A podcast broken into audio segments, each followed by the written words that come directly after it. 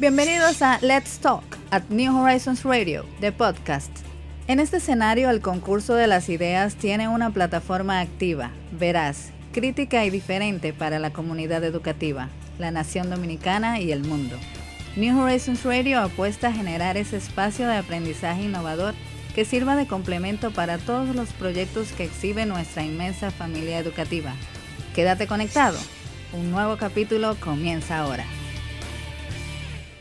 Regresamos el día de hoy a New Horizons Radio con el señor Rafael Antonio Marte, representante de EDESUR, que nos ayudará a aclarar algunas dudas sobre el uso eficiente de la energía eléctrica.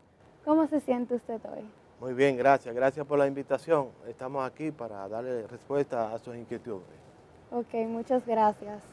Buenos días, mi nombre es Susa Sarante. ¿Cómo se puede saber cuáles artefactos eléctricos generan mayor consumo? Los consumos son generados mayormente por los equipos que tienen resistencia.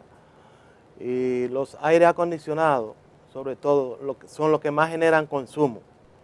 Las planchas eléctricas, los micro, microondas, eh, los calentadores de agua, entre otros equipos. ¿Qué método puede utilizar para ahorrar energía? Bueno, el uso racional, responsable, puede llevar a un consumo más bajo. Si usted sus equipos lo usa de una manera, eh, si estoy en un lugar y no necesito tener ese equipo encendido, pues ese equipo debe estar apagado. Entonces, dependiendo la utilidad, pues los consumos van a ser.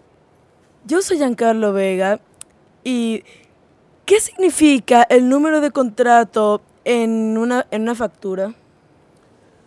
El número de contrato como tal, el DINC, NIC, es el número de identificación del cliente con el cual podemos identificar a un cliente.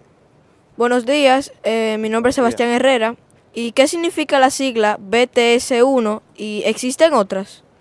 Eh, la sigla BTS1 significa baja tensión simple.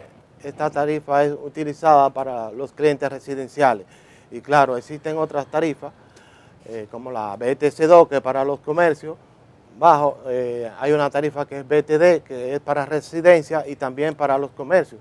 Dependiendo la, la capacidad instalada, pues va a tener ese tipo de tarifa.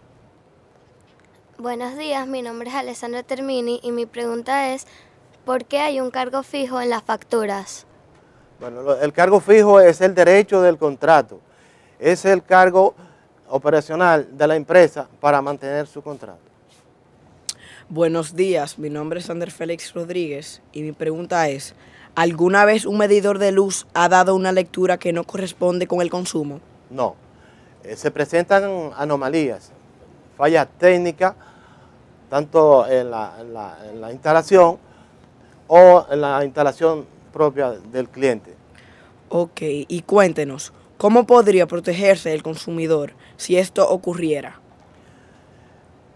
Se hace una verificación, el cliente va a la oficina a hacer una, un reclamo, se hace las verificaciones del lugar, se determina cuál es la falla y se resuelve la situación.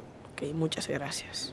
Buenos días, mi nombre es Marco Santana y quiero saber por qué cuando supera los 700, los 700 kilovatios por hora, la factura se duplica. Buen día. No se duplica, pasa que el gobierno subsidia la energía hasta los 700 kilos. Luego de los 701 kilos, el precio de la tarifa varía. Esa es la razón. Muchas gracias. Buenos días, mi nombre es Analia Telesca y quiero saber qué consejos le daría a la población para que ahorren energía.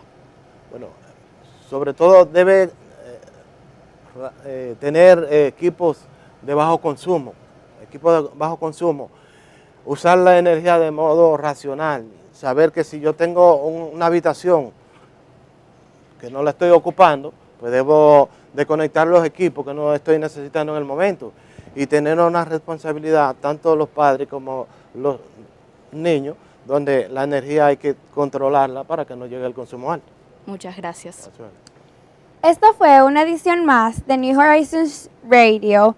Sintonízanos en nuestro canal de YouTube y en la 89.3. Hasta la próxima. New Horizons Radio.